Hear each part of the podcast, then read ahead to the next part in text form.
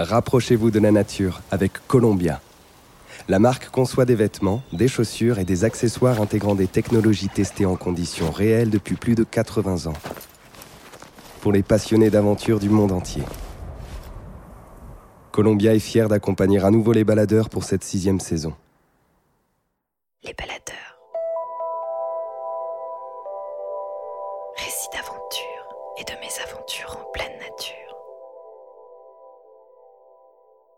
Un podcast du média Les Others.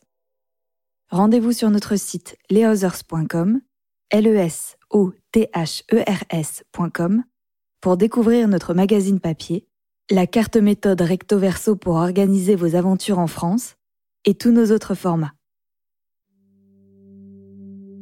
Il était une fois, le long de la côte sauvage d'une région battue par les vents, une jeune femme qui rêvait d'ailleurs. Bercée par les histoires de marins sur le retour et par les romans d'aventure des siècles passés, elle scrutait l'horizon en attendant son heure. Mais quand cette heure semblait enfin venue, un confinement a fermé les frontières de son pays, l'empêchant de prendre la mer. Alors, Isabelle Del Real s'est fabriqué un vélo pour partir par la route, depuis Plouer-sur-Rance, son petit village de Bretagne. En ligne de mire, les forêts enneigées du massif central, et ensuite, advienne que pourra.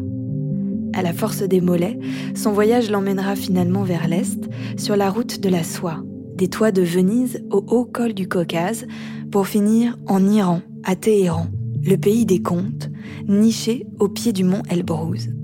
Ce périple d'un an est l'occasion pour Isabelle de découvrir le monde. Elle dîne chez des inconnus, vidange ses freins à l'huile d'olive et rencontre des compagnons avec qui faire un bout de chemin.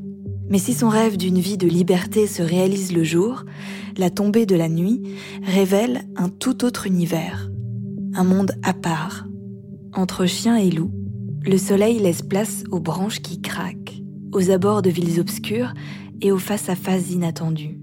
La nuit devient alors un royaume aux mille et un visages, peuplé de cauchemars insondables, d'angoisses éternelles et de peurs aux allures surnaturelles.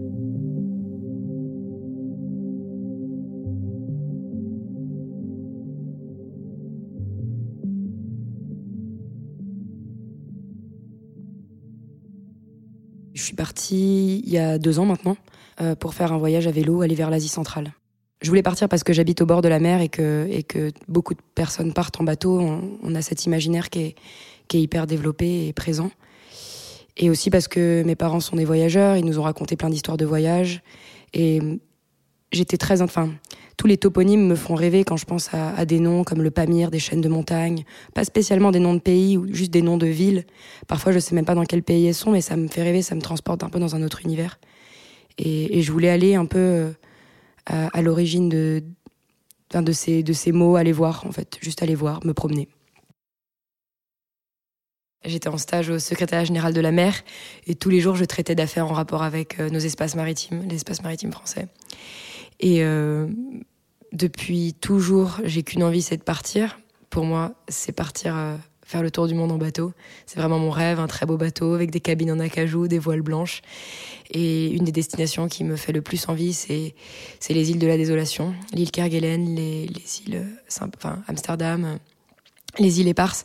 J'ai très envie de partir dans les terres australes et antarctiques françaises euh, parce que c'est le grand sud, c'est les mers australes parce que c'est magnifique, parce que dès que je peux, je lis des livres euh, en rapport avec euh, ces endroits-là.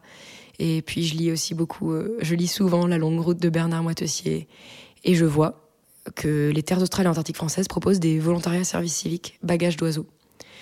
Et je me dis, bon ben ça y est, c'est mon moment, je rédige une lettre de motivation, un CV. Et je me dis, qu'est-ce, que j'ai comme argument? Et je me dis, je vais tout mettre, tout et n'importe quoi dans cette lettre pour qu'ils voient ma motivation. Et je leur dis que j'ai des poules chez moi et que je les manipule. Et... Enfin, j'essaye de bien tourner ça, hein, mais euh, euh, évidemment, ils ne me prennent pas parce que c'est un service civique qui est très très difficile d'accès. Et donc, je ne peux pas aller dans les terres australes et antarctiques françaises. Et puisque je peux pas partir à la voile, je vais partir de chez moi par voie terrestre et je vais aller voir, euh, je vais voir jusqu'où je peux aller. Et moi, ce que je veux, c'est partir loin. Ce que je veux, c'est être toute seule dans les montagnes, dans les forêts et voir ce qui se passe. Et en réfléchissant, je me, suis rappelé que j'étais quand même très attirée par les imaginaires de la route de la soie et les caravansérails et les voyages de Marco Polo. Donc c'était vraiment euh, une grande route classique, quoi. C'est un peu l'axe névralgique du grand continent eurasien et je me suis dit ben sur cet axe je pourrais voir plein de choses et c'est sûr que ça fait des milliers d'années que des, humains se baladent sur cette route soit pour des raisons commerciales soit pour des raisons politiques euh, et j'aimerais bien euh, me promener aussi là et voir toutes ces montagnes dont on parle et je me suis dit ben, je vais partir à vélo donc j'ai construit un vélo à partir de pièces détachées que j'ai trouvées sur internet et je suis partie à vélo. Et à ce moment-là, c'était le pire moment pour partir parce que toutes les frontières étaient fermées. Mais pour moi, c'était urgent. Je voulais être en chemin. Je voulais euh, être seule aussi. J'avais vraiment envie d'être seule dans les montagnes euh, et d'avoir tout ce temps devant moi, soit pour euh, me poser, pour, lire, pour, euh, pour voir ce qui allait se passer, vraiment laisser les choses arriver. Et, donc c'est chouette aussi d'être obligé de, partir sans cadre, sans destination et de, voir ce qui va se passer. Avant de partir, je ne communique pas trop sur mes, mes peurs, ni à mes amis, ni à mes proches. Alors déjà, mes parents sont très inquiets, même si c'est eux-mêmes des grands voyageurs. Et, euh, et je veux pas les inquiéter plus. Et puis mes amis, euh, bah, ils vont me répondre que rien ni personne ne m'oblige à partir toute seule. Mais euh, ce qui m'angoisse le plus, c'est la nuit. donc dans tous les sens du terme. C'est la nuit que j'ai peur de partir, c'est la nuit que je doute, et c'est de la nuit que j'ai peur. Je ne sais pas où je vais dormir et je ne sais pas comment je vais trouver où dormir. Ça, c'est vraiment l'inconnu. Et je me dis, mais je vais être euh, là, euh, en train de rouler. Euh, comment je choisis où m'arrêter Parce que jusque-là, j'ai fait des longues randonnées en montagne, mais c'est assez évident qu'on s'arrête dans les vallées. Euh, c'est assez évident que certaines personnes ont dormi à certains endroits parce qu'il y a des petits abris en pierre. Et donc, on a des indicateurs de où s'arrêter et dormir. Mais là, au milieu des champs, au milieu des forêts, je sais pas où je serai et comment je vais trouver où dormir. Et ça, ça me fait très peur. Et je me réveille toutes les nuits à peu près à la même heure avec la boule au ventre euh, et, euh, et la gorge nouée. Et je me dis, mais c'est complètement de la folie. Je pourrais. C'est partir toute seule. Euh, c'est de la folie. Je suis folle, c'est impossible. Et très vite, je me dis, on verra bien ce que ça va donner. En quelques minutes, je me dis, bon, c'est pas le moment de s'inquiéter, j'y réfléchirai demain matin à tête reposée et je me rendors. Mais toutes les nuits, je me réveille. Mais c'est pas une, pas une inquiétude habituelle, c'est pas une inquiétude euh, qui, qui, me suit le matin. C'est, c'est vraiment, c'est l'inquiétude du monde de la nuit. Euh, je pars en, en, février 2020. Je pars de Plouer-sur-Anse en Bretagne, mon petit village. Il vient d'avoir un épisode neigeux en Bretagne, ce qui est assez rare. Et personne dans ma famille n'est très content que je parte. Donc ils sont un peu inquiets, c'est normal. Je pense qu'ils sont inquiets parce que je pars en hiver et que je pars pendant le Covid. Euh, et que quand à 18h je pose ma tente, c'est pas juste du bivouac habituel, c'est que c'est le couvre-feu. Et tout le monde est chez lui à 18h. Personne n'est dans un bar, il n'y a pas de vie nocturne. Euh, il y, a, moins de gens dehors que d'habitude. Et donc ça, c'est aussi un, sentiment. Aussi, euh, très vite, euh, quand on est seul, on, se met à s'imaginer des choses, on s'imagine où sont nos amis, ce qu'ils font. Et là, ils sont tous chez eux, mes parents aussi, et il y a très peu de gens dehors. Et les gens qui sont dehors, ils devraient pas être dehors. Donc c'est un peu une situation, euh, ben, un peu de clandestinité qui est un peu inhabituelle en France. Et, j'ai vraiment l'impression de vagabonder. Et c'est juste lié à cette situation qu'est le Covid et le couvre-feu.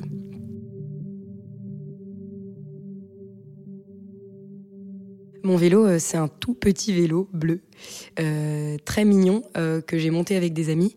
Et il a beaucoup de problèmes. il a une petite musique, il a un petit bruit qui agacerait beaucoup de monde. Moi, je m'y suis habituée. Il freine pas très bien, mais je l'aime beaucoup. J'ai fait en sorte de pas avoir trop d'espace de stockage sur ce vélo, parce que étant très matérialiste, je sais que si j'ai trop de place, je vais prendre des paires de baskets, des pulls dont j'ai pas besoin, juste parce que ça va me rendre contente de les porter. Et donc j'ai limité l'espace au strict nécessaire. J'ai deux trois t-shirts, un pull, un coupe-vent, un sac de couchage qui est tassé tassé. J'ai peut-être euh, en espace de stockage une trentaine de litres et euh, en équipement eau comprise, nourriture comprise pour plusieurs jours une vingtaine de kilos. Et ça c'est pour un an. Et j'ai amené des aquarelles et un peu de pain, de, des affaires pour peindre. Mais moi j'ai pas trop dessiné avant. Dans les marges de mes cahiers un peu mais euh, j'ai quand même choisi de prendre un peu d'espace pour ça. au cas où, sait-on jamais, je me mette à dessiner. Et c'est comme ça que j'ai organisé mon vélo. On m'appelle le sapin de Noël parce que j'ai des affaires qui pendent de partout, parce qu'évidemment, euh, j'ai pas assez de place pour ranger mes affaires.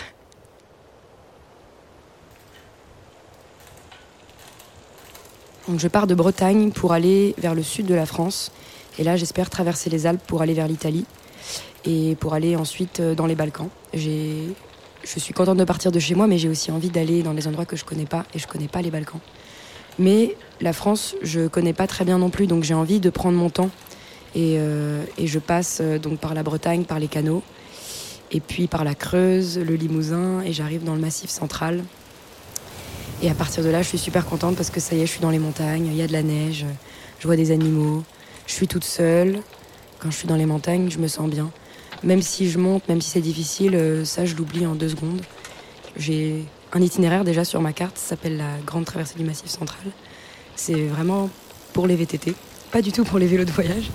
Mais ça m'est égal, je veux être le plus euh, possible à l'intérieur des, forêts et, le plus proche de la ligne des crêtes. Euh, et, tout se passe très bien, je suis dans les montagnes, je croise pas mal de petits villages où je trouve des fontaines, il y a peu de gens, mais les gens sont tous très gentils. Ça fait un moment que je suis dans les, dans les forêts et que je trouve des endroits où dormir. Et quand je roule sur les, soit les petites routes en bitume, soit des petites routes de terre, je vois des panneaux partout, la bête du Gévaudan, des loups dessinés sur la route, et je me marre. Je me dis, ah, c'est vraiment marrant, j'ai l'impression de. C'est les vieilles légendes de ces pays-là, c'est, chouette tout le folklore du Massif central. Et, et, euh, un soir dans le Massif central, après avoir roulé toute la journée euh, le long des panneaux bêtes du Gévaudan, je me, je me pose dans une forêt. Autour de moi, c'est beaucoup de pins, c'est beaucoup de sapins. Donc ils sont très très verts. Il y a, des, il y a de l'humidité, donc il y a des petites euh, gouttes euh, au bout de chaque épine. C'est très joli. Euh, et très rapidement, la brume, la brume monte. depuis plusieurs jours, il y a de la brume, donc parfois je vois pas à 5-6 mètres. parfois je vois que le, les, les, pics des sapins, donc le haut, mais pas le bas. Et parfois, euh, de temps en temps, je vois les montagnes qui apparaissent entre deux écharpes de brume, mais, mais c'est un peu une atmosphère euh, flottante, hein, si on rajoute en plus la nuit. Souvent, j'essaye de me cacher et de me mettre à l'abri, donc je me mets dans la bordure des forêts. Et, euh, et ce soir-là, j'ai pas, pas vu de village depuis un bon moment. J'ai assez d'eau avec moi, donc je m'efforce pas de rouler plus loin et, et, je me pose. Je monte ma tente, c'est mon, c'est mon rituel du soir. Je m'assure qu'elle n'ait pas trop de prise au vent, que que ce soit pas trop humide, que je sois dans un endroit protégé, caché, abrité, que je me sente en sécurité. Mais quand on est seul, toute seule dans la montagne, dans la forêt, quand le soleil se couche et qu'il commence à faire noir, je commence à avoir peur. Et je me dis, mais souvent je me dis, qu'est-ce que je fais là en fait? C'est l'heure où je commence à douter de ma présence. Toute la journée, j'ai roulé, j'étais contente d'être dans les montagnes. Je me posais aucune question. Et le soir, entre chien et loup, je doute et je me dis mais mais qu'est-ce que je fous là en fait? C'est pourquoi? Qui fait ça en fait? Et, euh, et, je me demande si c'est normal d'être dans cette situation et et, après le doute, euh, quand il fait bien nuit noire, là c'est la peur. Là j'ai peur.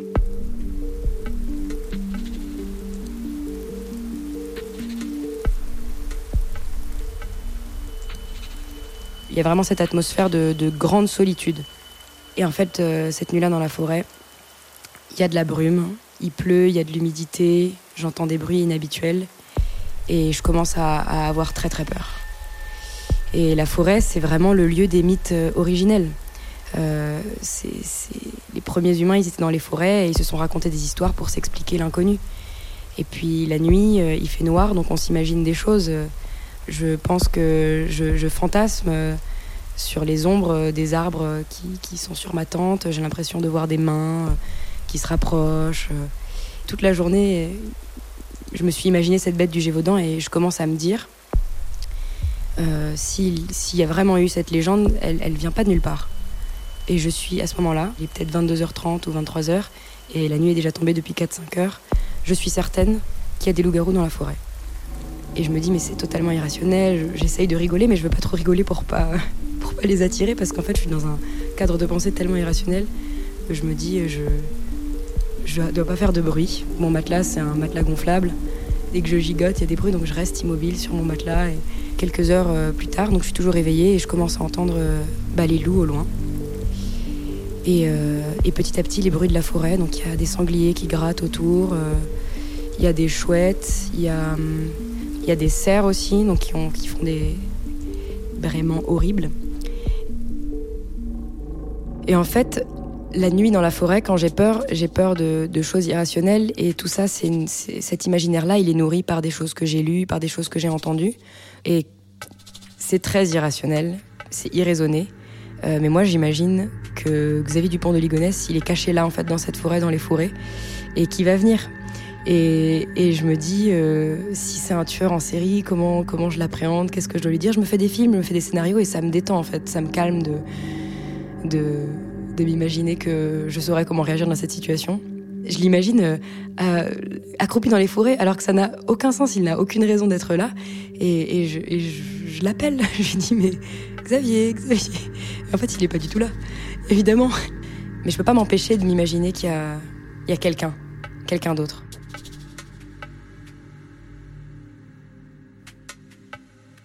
Les bruits de la forêt, euh, je les trouve très beaux et en même temps très inquiétant. Donc ça peut être une branche qui craque et directement je me demande euh, qu'est-ce qui a fait craquer la branche, quelle chose avait un poids assez lourd pour faire craquer une branche?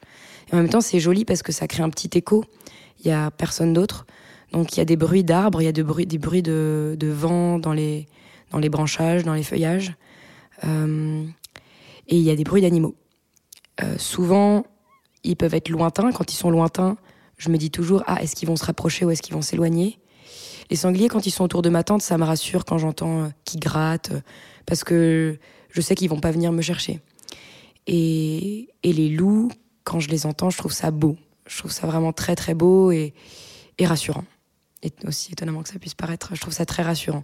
En fait, ce qui me fait peur, c'est un peu la peur originelle, c'est la peur du noir, c'est les peurs de quand on est enfant, et, et chacun a ses monstres, je pense, la nuit et surtout quand on est seul et que je sais pas qui va pouvoir venir euh, cette nuit-là. Et, euh, je finis par, euh, par réussir à m'endormir. Et quand je me réveille le lendemain, je me dis, c'est dingue. Je regarde dans mon carnet et j'ai écrit, c'est sûr, la bête existe. Et j'y ai vraiment cru toute la nuit. J'y ai, cru jusqu'à ce que le soleil se lève et que, avec l'aube et la lumière, j'arrête de, de m'imaginer les choses qui peuvent y avoir dans le noir. Euh, et, c'est dur de se dire que j'ai vraiment pu penser ça. Mais sur le moment, je l'ai vraiment ressenti, c'était très très fort. Après cette nuit dans le Massif central où j'ai eu très très très très peur, euh, j'ai eu beaucoup moins peur. Enfin, plus jamais euh, aussi peur que ça. Je me dis, bon ben c'est un peu ma nuit talisman. S'il devait se passer quelque chose, c'était ici.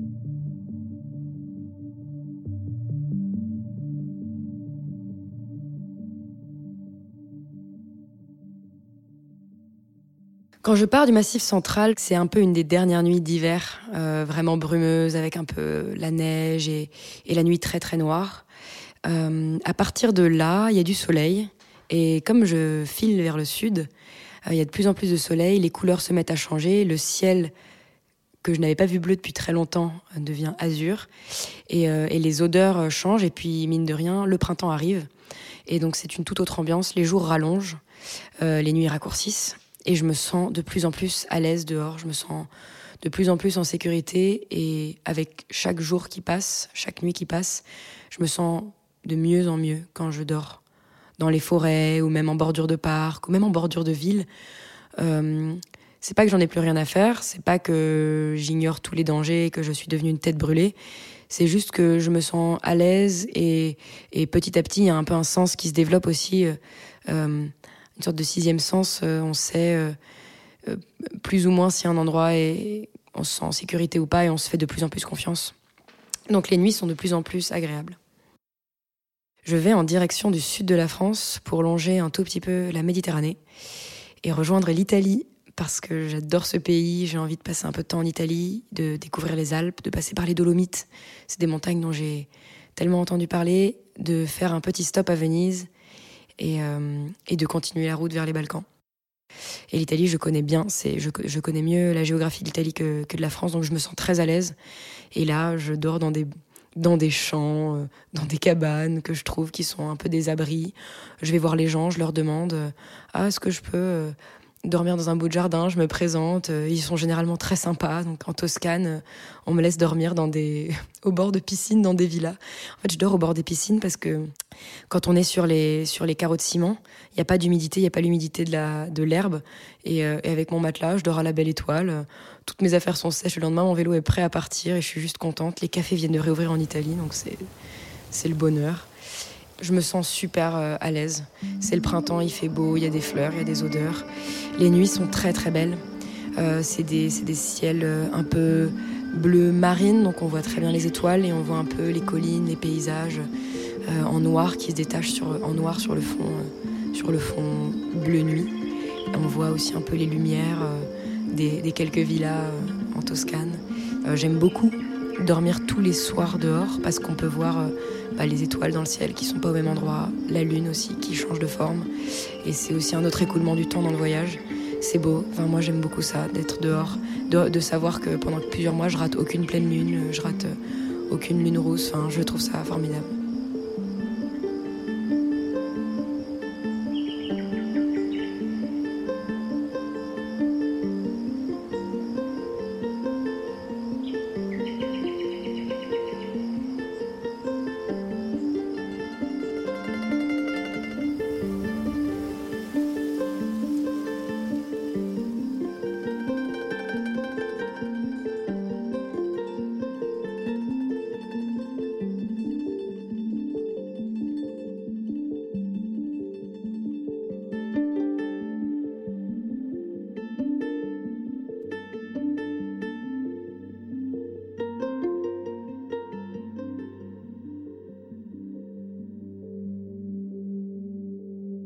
Envie de partir euh, vers la Slovénie. En fait, euh, je connaissais déjà Venise et j'ai envie d'aller vers l'inconnu. J'ai envie de voir des choses que j'ai jamais vues.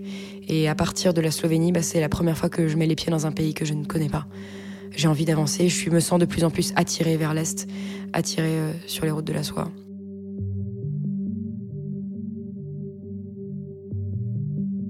Je me dirige tout droit vers les montagnes de nouveau, donc les Alpes juliennes et la Slovénie. Les montagnes, elles sont bleues, elles sont belles. Il y a encore de la neige au-dessus parce qu'on est en avril. Il pleut pas mal. Euh, je me sens hyper à l'aise pour dormir. Je me sens bien. Je dors euh, à la belle étoile. Et petit à petit, j'arrive au Monténégro. Et chaque jour, je vois des endroits que j'avais jamais vus et que je voulais voir. Donc je prends tout mon temps. Et chaque nuit, je me repose. Au Monténégro, j'entends les chacals dorés des montagnes. Donc ça fait des cris un peu particuliers. Et puis je continue d'entendre les sangliers, toujours les mêmes animaux.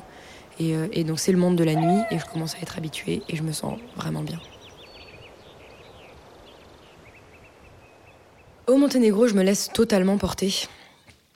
On est au niveau de la mer et les montagnes, elles font au moins 1000, euh, voire 1200, 1300 mètres. Donc il y a des murs de granit de 1000 mètres autour des, des gorges de Kotor. C'est magnifique. Et je passe mon temps euh, dans, ces, dans ces gorges. Et donc la première nuit, je dors en haut de ces gorges avec une vue incroyable. Et le, les Balkans, c'est un moment particulier parce qu'il fait très chaud. Ça y est, c'est l'été presque. Et il fait très très chaud. Il peut faire jusque 36 ou 37 degrés euh, en journée, mais avec des ressentis beaucoup plus importants. Quand je roule, j'entends beaucoup les, vipères qui s'échappent dans les forêts parce que je suis toujours sur des petites routes ou des, pareil, ces chemins blancs là, les routes agricoles. Il fait tellement chaud que je mets des sachets de thé dans mes gourdes pour pas que ça ait le goût de plastique et que ça donne un autre goût. Et le thé, il est comme il est hyper infusé. Et euh, en fait, cette chaleur, euh, euh, elle crée une espèce d'état de flottement dans ma tête. Comme j'ai chaud, je porte des manches longues, j'ai un foulard autour du visage pour pas prendre trop le soleil. Et cette chaleur, elle commence à, à créer un espèce d'état de, léthargie euh, un peu chez moi, même si je roule, même si il euh, y a du dénivelé, hein, tous les jours peut-être 1000, au moins 1000 à 1500 mètres de dénivelé, parce que c'est très montagneux les, Balkans.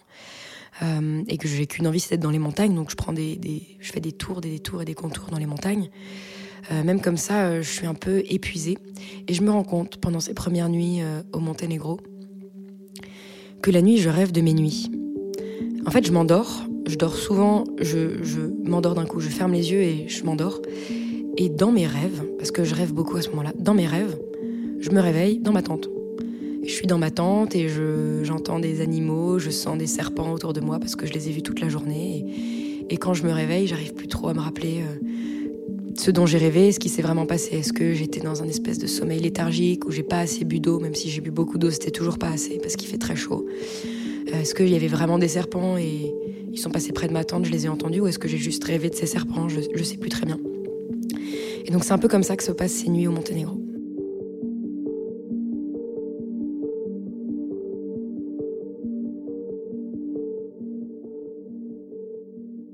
Au Monténégro, ce que je fais, c'est que comme j'ai pas prévu un trajet, je regarde souvent sur euh, sur internet quels sont les, sites à aller voir. Je vais pas spécialement chercher les sites euh, les plus touristiques, mais si je vois un endroit joli, j'essaye d'y aller. J'essaie. En fait, je cherche surtout des routes et des chemins plus que des endroits à aller voir. Des routes qui vont être belles. Et au Monténégro, il y a des parcs magnifiques, le parc euh, du Dormitor. Donc je, vais, en fait, je vais de route en route, de parc en parc pour être dans les montagnes. Puis je m'arrête dans un petit café d'une ville parce que de temps en temps, on est très heureux de retourner à la civilisation et de manger des pancakes. Euh, et il y a un vieux monsieur qui me dit Ah, oh, vous allez au monastère et tout oh Non, bah quel monastère Je sais pas de quoi vous me parlez et tout. Et puis il a un petit béret, alors il est habillé en pull, il fait 36 degrés. Et lui, il a son petit pull avec son petit col bien mis et sa petite canne. Et il me tend sa canne. Et il me dit Mais si, le monastère, le monastère, Manastil, Manastil. Moi, je regarde sur Internet. Et effectivement, je vois qu'il y a un monastère qui s'appelle Ostrog.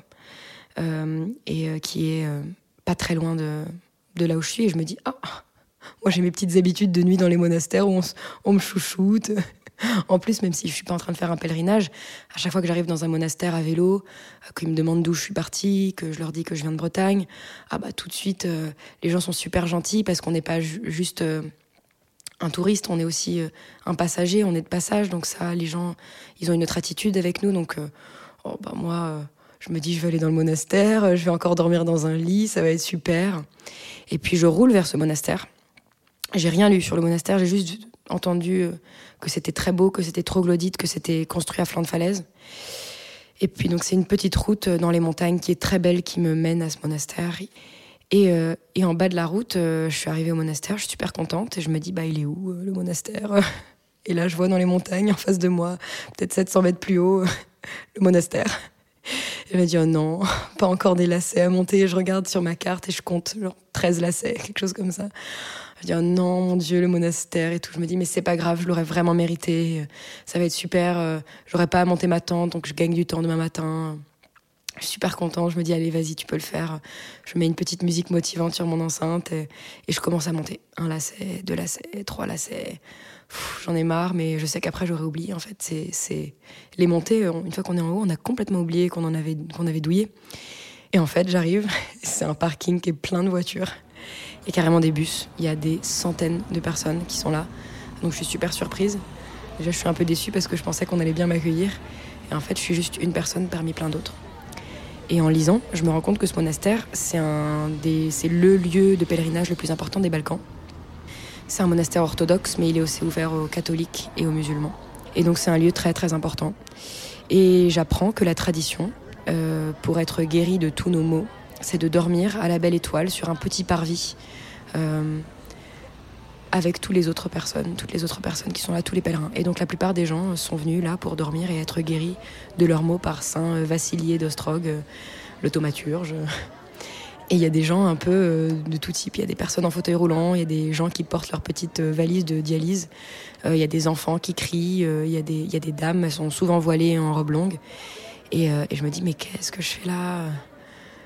Je me dis, bon, bah au moins, je vais pas poser ma tente, c'est déjà ça. Je vais dormir, c'est une nuit en sécurité, c'est une nuit entourée de gens, donc c'est déjà ça. Donc je vais voir l'aumônier, qui est un peu un moine qui ressemble un peu dans, au film Le nom de la rose de Umberto Eco. Il n'a pas une robe de bure, mais, euh, mais c'est un, peu, c'est un peu cette ambiance. Je pense qu'il a un œil plus fermé que l'autre, il me regarde, il me jauge. Et donc c'est un, assez grand monastère troglodyte, avec le parvis où tout le monde dort et le soleil se couche, il doit être 21h. Et les gens en fait ont disposé des couvertures, donc c'est des couvertures en polaire avec des, motifs Disney, euh, ou des motifs à fleurs. quand je marche dans les couloirs de, ces églises troglodytes et de ces salles de réception, il y a des piles et des piles et des piles de couvertures plus ou moins rêches. Et euh, pour les nuits où beaucoup de monde vient dormir au monastère, passer la nuit et être guéri de tous ces maux. Et donc euh, le gars me donne une grande couverture, donc moi je suis contente, ça m'évite de gonfler mon matelas. Et, euh, et j'étale ma couverture au milieu des gens. On doit peut-être être une soixantaine au final à rester dormir, mais peut-être même plus que ça. C'est dur d'évaluer. C'est la première fois que je dors à la Belle Étoile avec, euh, en communion avec 60 ou peut-être 80 personnes. Il y a des enfants qui crient, qui gémissent, il y a des vieux, il y a des jeunes. Et puis ce qui est, ce qui est drôle, c'est qu'il y a des, y hiéromoines qui patrouillent les hiéromoines, je me semble que c'est le nom euh, des, moines de cet ordre. Ils sont en longue robe noire avec des colliers en or et des longues barbes et ça fait très Albus Dumbledore ou, Panoramix en fait. C'est, c'est, des, des, personnes qu'on voit pas habituellement, ils ont des tocs. Et, euh, et, c'est une nuit très spéciale. Depuis toute la journée, j'ai roulé euh, sous le soleil et je m'en rends pas vraiment compte parce que je suis toute seule. Mais je pense que mon front doit être brûlant, je dois être toute rouge et j'ai chopé une insolation une très grosse insolation. Donc je remplis mes gourdes euh, ben, dans les bénitiers, parce qu'ils me disent si tu veux de l'eau, faut descendre en bas à la source. Hors de question que je redescende les 700 mètres pour les remonter à vélo. Je remplis mes gourdes dans les bénitiers, je bois un peu d'eau bénite et je me promène. Et il y a plein de petites euh, mini-églises, euh, de petites chapelles. Il commence à faire nuit, il y a des chauves-souris qui volent partout, c'est très beau. La vallée elle devient brumeuse parce que même s'il fait très chaud, bah, il y a un peu d'humidité qui monte le soir. C'est une ambiance très mystique. C'est pas la pleine lune, mais presque. Donc on voit un peu la lune derrière la brume qui passe entre les, entre les nuages. Donc ces petites chapelles, elles sont remplies de, de minuscules cierges, des tout petits cierges. Ils doivent faire euh, peut-être euh, quelques, quelques millimètres de diamètre. Ils sont mis dans, des, dans du sable, dans des espèces de, de réservoirs avec du sable et de l'eau pour qu'il n'y ait pas d'incendie qui se crée. Donc à chaque fois qu'il y a une petite goutte de cire qui tombe, ça fait pich, pich dans l'eau. Dans Donc il y a vraiment ces bruits-là. Et je me promène entre, entre ces, ces hiéromoines qui font des selfies avec les pèlerins. C'est une ambiance complètement euh, mystique, inhabituelle et surtout, je m'attendais à tout sauf ça.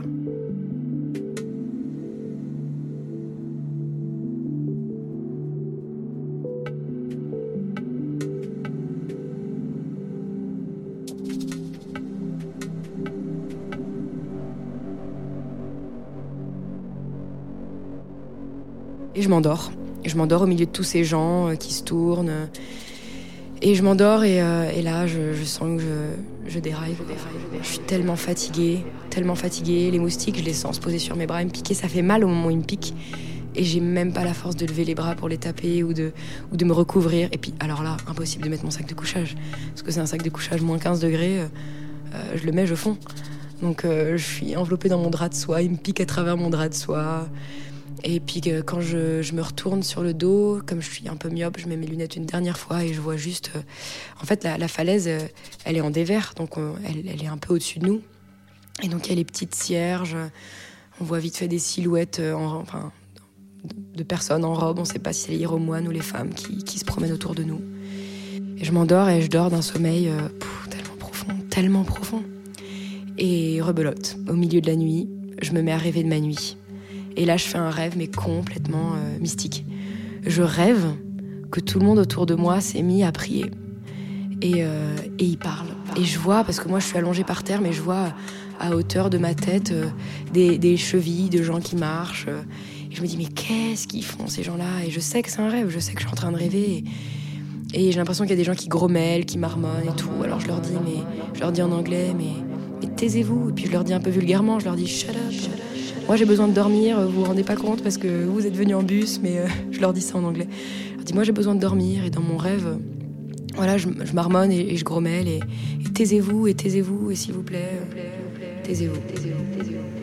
Et puis je me rendors. Et puis il y a ces litanies, des gens qui prient. Et le lendemain matin, il y a un gars qui me fout des coups de pied, il est 5h30 du mat, le soleil se lève et tout. Plus personne. Tout le monde a décampé. Euh, toutes les couvertures sont rangées, pliées. Et je me dis, oh là là, mais j'ai trop dormi, qu'est-ce qui se passe? Pourquoi tout le monde est parti? J'ai l'impression d'avoir raté la fête. Je sais pas, c'est trop bizarre quand on s'endort avec autant de monde autour, de se réveiller avec personne. Et, euh, en fait, à 4 heures du matin, ils ont célébré la messe avec euh, donc le chef de l'église orthodoxe euh, qui s'appelle le métropolite du Monténégro. Qui est venu et qui a célébré une messe. Il y avait un hôtel et tout. En fait, ils ont essayé de me lever, ils ont essayé de me réveiller, ils ont essayé de me bouger. Impossible. J'étais complètement endormie. Et apparemment, je les ai insultés en leur disant de me laisser tranquille. En fait, ils ont célébré la messe alors que moi, je dormais euh, là, au milieu d'eux. Et, euh, et donc, j'ai eu un peu honte et en même temps pas honte parce que c'était vraiment pas de mon fait. Je me suis excusée, mais ils avaient l'air d'en avoir rien à faire. Ils trouvaient ça peut-être même rigolo. Enfin, pas le métropolite lui-même parce que il avait sa grande barbe grise, il m'a regardé un peu en mode qu'est-ce que tu fais encore là? Maintenant les gens partent. J'ai plié mes couvertures, j'ai redescendu les 13 lacets euh, et, je suis repartie pour de nouvelles aventures et mon insolation était guérie.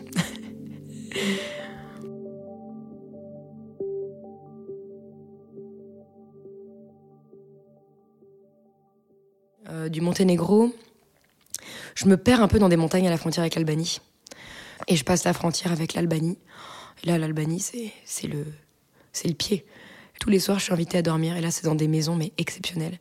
L'extérieur est toujours décrépit. Il reste un peu de béton armé euh, qui dépasse parce que si la structure n'est pas terminée, on paye pas de taxes.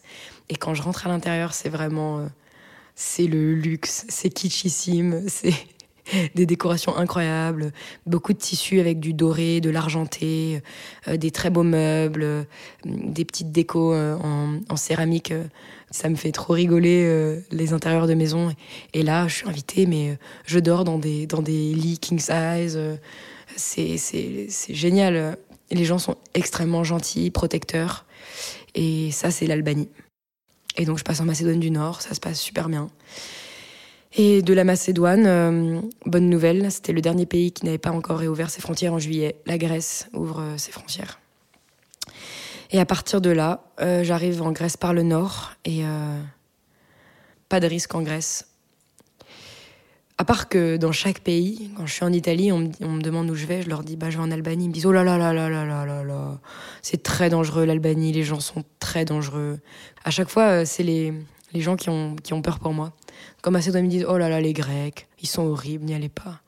En Grèce, je leur dis bah, Je vais potentiellement vers la Turquie. Oh là là, les Turcs, ça va pas du tout.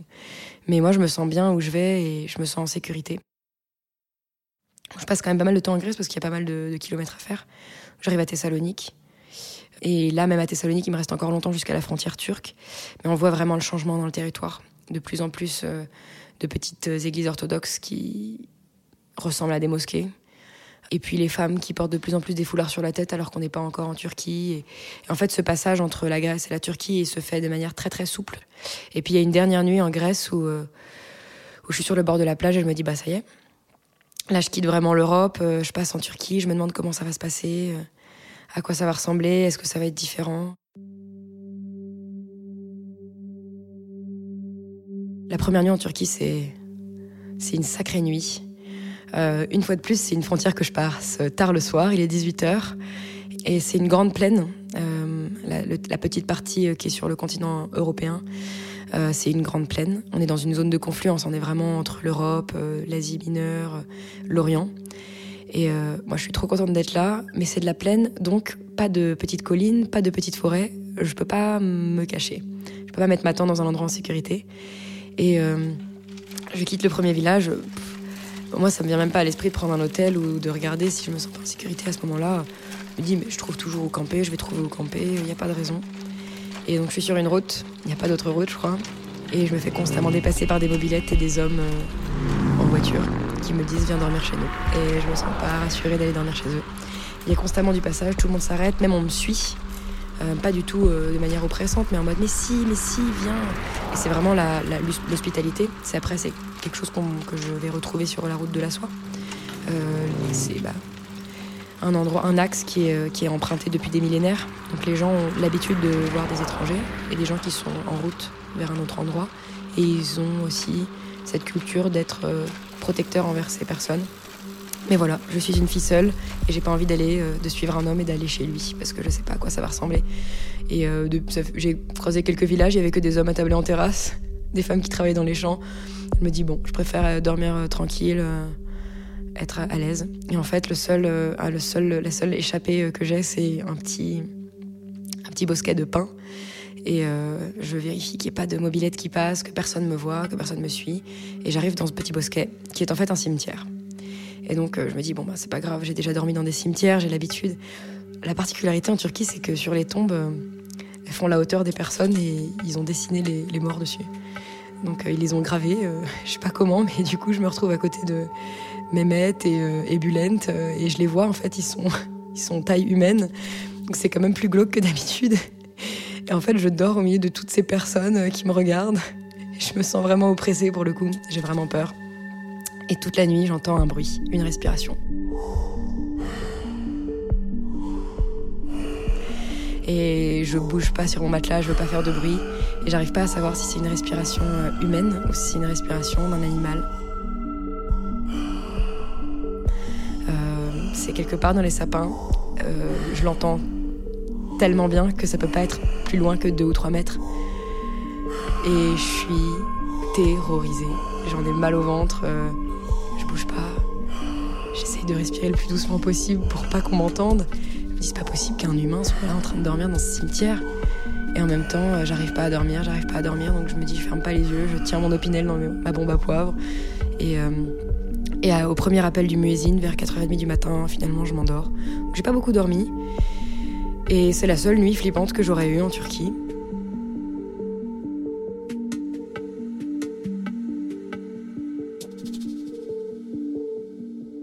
Partir de là, euh, je vais vers Istanbul.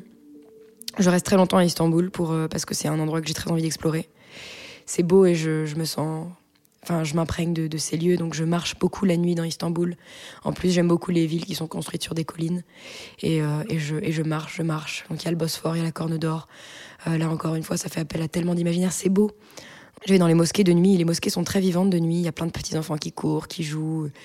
Et puis, je passe de mosquée en mosquée, de cours intérieurs en, petite allée. Euh, les magasins sont ouverts tard. Ils cuisent euh, du poisson dans les rues, du maïs. Euh, il y a des, des, moules au riz aussi. Je goûte tout. J'ai aucun, aucune peur. Je goûte tout ce que je peux et c'est formidable. Et en prenant le, le bateau pour éviter encore 80 km de banlieue d'Istanbul, je tombe sur deux garçons. Il y en a un qui s'appelle Louis et l'autre qui s'appelle Jérémy. Et on va dans la même direction, on va vers la Cappadoce et on se dit, bah tiens, on pourrait en rouler ensemble au moins ce soir. Et Louis, on va rouler ensemble cinq mois. Ça, on ne sait pas du tout au moment où on se rencontre. On se trouve très sympa, mais on ne sait pas ce que ça va donner. Et on est tous les trois des voyageurs solitaires. Donc tous les trois, on sait le, le à quel point c'est précieux de rouler avec quelqu'un d'autre, surtout dans des pays comme la Turquie ou des endroits comme l'Anatolie ou l'Est de la Turquie, qui peuvent être un peu dangereux pour un garçon comme pour une fille. Euh, c'est très grand, la Turquie. Et on traverse comme ça l'Anatolie. Donc on a quand même quelques nuits un peu flippantes. On est, euh, on est un peu, euh, on se trouve dans des situations un peu dangereuses avec des kangals qui sont les bergers d'Anatolie. C'est un des chiens les plus, à la morsure la plus, la plus puissante du monde. Je crois que ces mâchoires, elles peuvent exercer peut-être 300, peut-être 300, entre 300 350 kilos de pression. C'est des, des, gros chiens qui peuvent faire jusque 80 kilos. Euh, au garrot, ils peuvent, ils peuvent être très très hauts. Et, euh, on, plusieurs fois, donc souvent c'est des bâtards, hein, c'est rare de voir un kangal, euh, un kangal pur sang. Euh, et il y a beaucoup de chiens errants. Les kangals, ils ont des oreilles coupées parce qu'ils se battent avec les loups, ils se battent entre eux, donc ils s'attaquent. Euh, et donc on leur coupe les oreilles pour pas qu'ils se les arrachent et se les infectent. Et ils ont des colliers avec des pics. Euh, on les appelle les nasgules, mais c'est vraiment des colliers avec des pics énormes pour se protéger des morsures de loup au cou. Et il y a quelques nuits où, on se retrouve avec des kangals on a très peur des kangals parce qu'on s'est retrouvé dans des situations où ils nous ont un peu couru dessus, où ils nous ont un peu bousculés et on savait pas quoi faire. Une nuit, euh, on, roule dans le désert, on n'a pas euh, vu d'endroit où acheter de, la nourriture ou de l'eau depuis très longtemps. On bouffe pas mal de poussière, on en a dans les yeux, on en a dans le nez. Euh, on finit par arriver à un village. Petite route pourrie, déglinguée voitures pourries, des animaux en liberté dans tout le village, des chevaux, des chiens, des kangals, des, poules. Et on leur demande si on peut acheter de la nourriture, ils nous donnent des œufs, ils nous donnent du lait de chèvre dans nos gourdes. Et puis on est invité chez des gens euh, à boire le thé, ça s'éternise. Et euh, moi j'ai pas très envie de rester parce que les, les gens sont très oppressants. Là c'est un village bizarre parce que inhabituel disons en Turquie parce que tout le monde est roux ou blond avec les cheveux bouclés, ils ont des têtes de marins au long cours. Je me dis mais qui sont ces gens en plein milieu de la Turquie? Et puis les femmes euh, sont très agressives avec moi. Et il y en a une euh, qui me prend à part et dès que les garçons sont occupés en train de parler avec les garçons, parce que les hommes s'adressent pas trop à moi, ils parlent qu'aux garçons, euh, Jérémy et Louis, bah, dès que les garçons ont le dos tourné, les femmes, la femme en particulier, vient et me crache dessus. Et ça, plusieurs fois de suite, et je commence à me sentir mal à l'aise.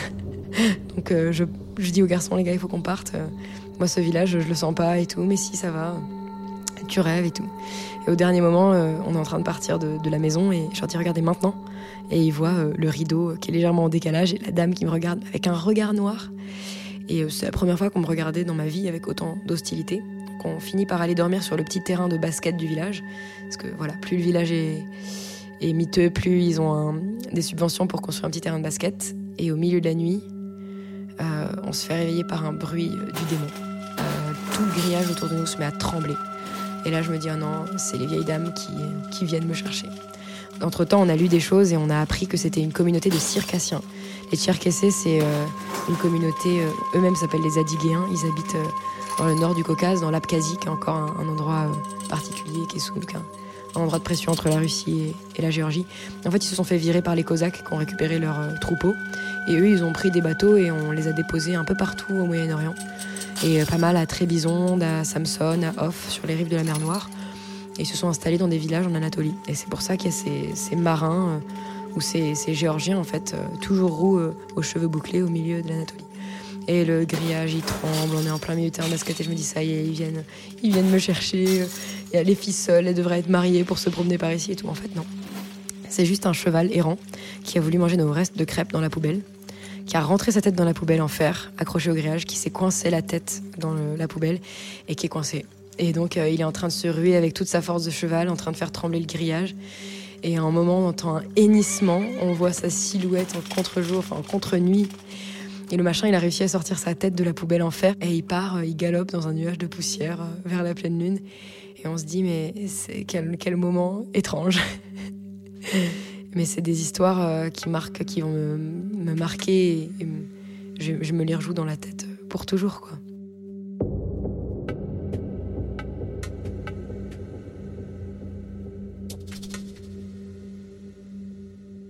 On arrive jusqu'au bord de la mer Noire. Et, euh, là, on fait plusieurs nuits euh, de, bivouac sur les bords de la mer Noire. Donc c'est très beau. Euh, on est en sécurité et puis on, nos visas arrivent à expiration, donc on arrive en, on arrive en Géorgie. Et là, je pense que je passe un mois en Géorgie, soit avec mes amis, soit toute seule dans les montagnes.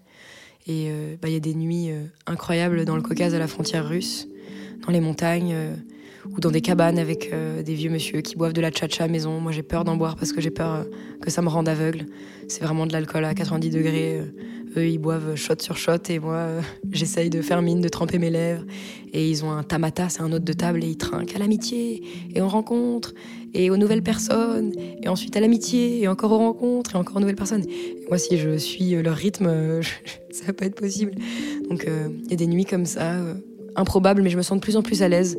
Euh, quand les gens m'invitent, euh, j'y vais. Je me dis, on verra bien ce que ça donne. Et si je me sens pas en sécurité, je pars. Voilà, donc tout se passe bien.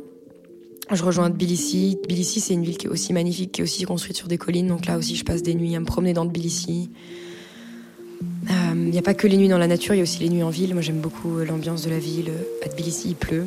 Il y a des lampadaires un peu orange. On voit des fils électriques partout, des vieux balcons en bois en fer forgé un peu rouillé. Donc c'est des ambiances euh, vraiment chouettes.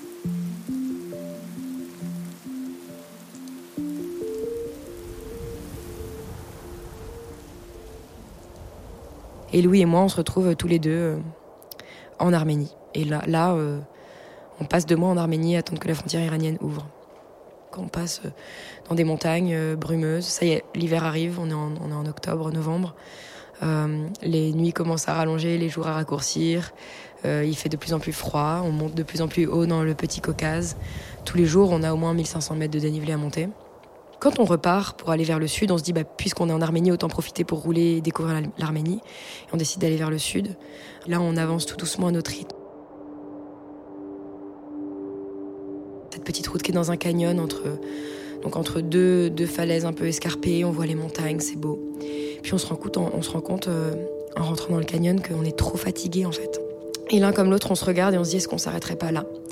Et on regarde un peu autour de nous, on voit qu'il y a des endroits plats dans ce canyon et on voit euh, un site un peu archéologique avec euh, des petits restes de pierre, des murets, et des, petites explications et des bancs.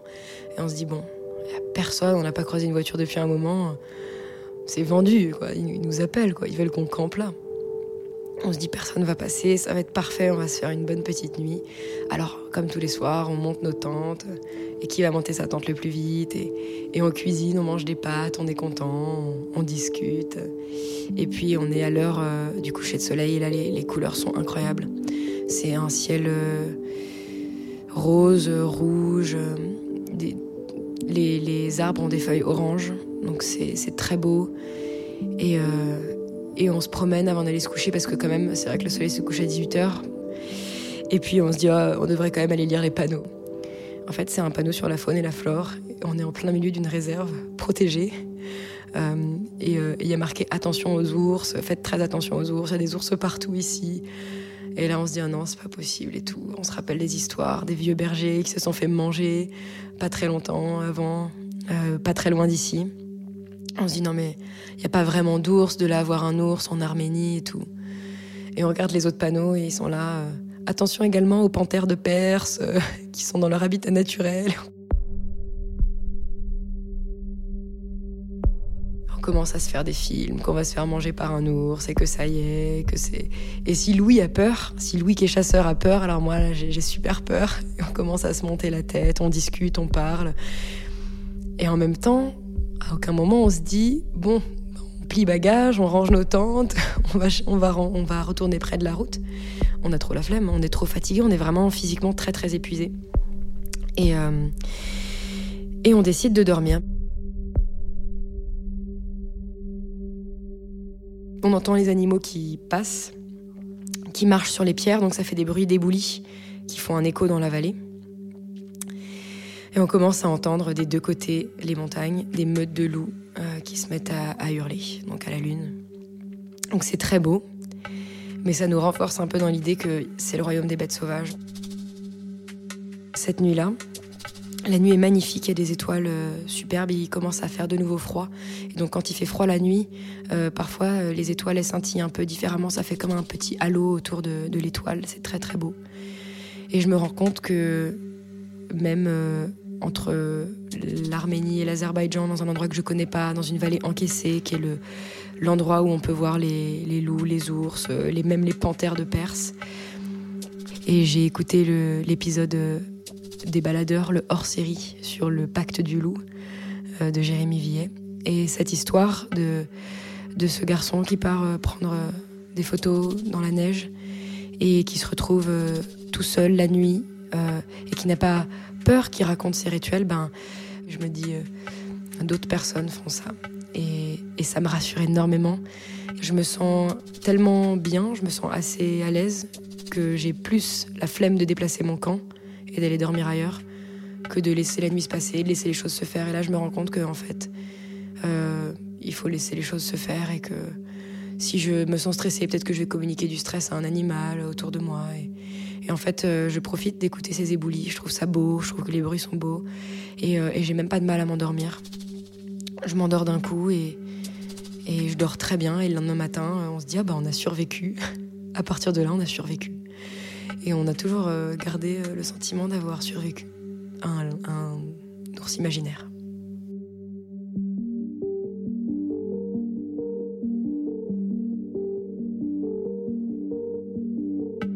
Le lendemain matin, on roule vers le sud et puis on passe un grand, un, dernier col assez haut à 2500 mètres dans le Petit Caucase. Et là, on voit les montagnes enneigées et c'est l'Iran. Ça y est. Et là, je me dis, mais c'est vraiment.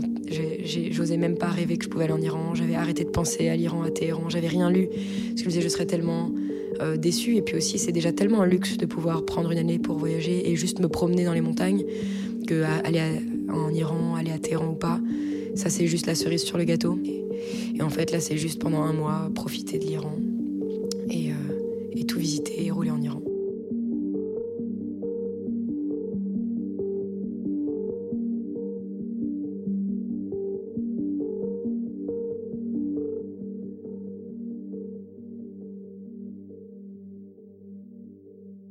ce pays-là, l'ambiance à Téhéran, ça me donnait envie d'y aller. Ça me semblait tellement lointain et exotique que je me disais presque inatteignable.